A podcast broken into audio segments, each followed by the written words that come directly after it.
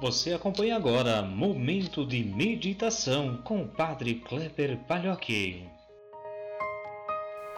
Olá, meu irmão, minha irmã, paz e bem. Hoje, quarta-feira, 3 de março de 2021.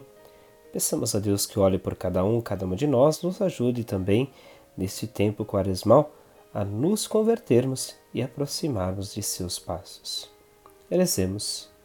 Ó Deus, Conservai constantemente a vossa família na prática das boas obras, e assim como nos confortais agora com vossos auxílios, conduzi-nos aos bens eternos. Por nosso Senhor Jesus Cristo, vosso Filho, na unidade do Espírito Santo. Amém. O Evangelho que nós rezamos hoje é de Mateus, capítulo 20, versículos 17 a 28. Naquele tempo, enquanto Jesus subia para Jerusalém, ele tomou os doze discípulos à parte e durante a caminhada disse-lhes: Eis que estamos subindo para Jerusalém, e o filho do homem será entregue aos sumos sacerdotes e aos mestres da lei.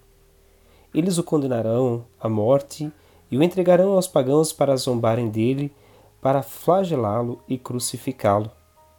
Mas no terceiro dia ressuscitará. A mãe dos filhos de Zebedeu aproximou-se de Jesus com seus filhos e ajoelhou-se com a intenção de fazer um pedido. Jesus perguntou: O que tu queres?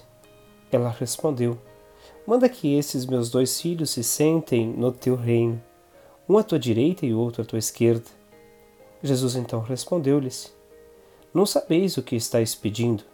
Por acaso podeis beber o cálice que eu vou beber? Eles responderam: Podemos. Então Jesus lhe disse: De fato, vós bebereis o meu cálice mas não depende de mim conceder o lugar à minha direita ou à minha esquerda. Meu Pai é quem dará esses lugares àqueles para os quais ele os preparou. Quando os outros dez discípulos ouviram isso, ficaram gritados contra os dois irmãos. Jesus, porém, chamou-os e disse: Vós sabeis que os chefes das nações têm poder sobre elas e os grandes as oprimem. Entre vós não deverá ser assim. Quem quiser tornar-se grande, torne-se vosso servidor. Quem quiser ser o primeiro, seja vosso servo. Pois o Filho do Homem não veio para ser servido, mas para servir e dar a sua vida como resgate em favor de muitos. Meus irmãos, minhas irmãs, nós hoje somos chamados a olhar para este episódio da subida de Jesus para Jerusalém e a gente sabe qual o desfecho, né? Nós vamos ter no final a morte de Jesus, mas também a ressurreição. É, a estranheza da subida para Jerusalém apresenta, apresenta um Jesus consciente da dificuldade de sua missão. E ao mesmo tempo alguns discípulos que não compreendem o alcance então desta jornada. Eles ainda não perceberam que o poder passa pelo serviço e um serviço a todos. Jesus nos mostra através de sua entrega na cruz, lá na cidade de Jerusalém, para onde eles estão caminhando, qual é esse serviço.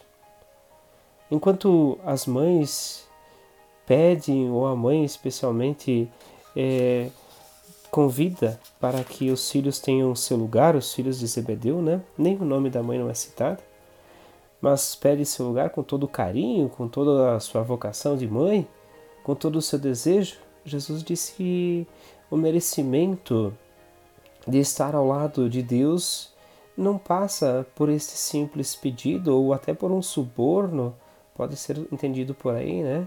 Mesmo que seja um desejo de mãe, quantos e quantos não procuram passar na frente na fila e pedem uma ajudinha, né? um jeitinho brasileiro, como às vezes nós falamos, né? para chegar a lugares de acesso.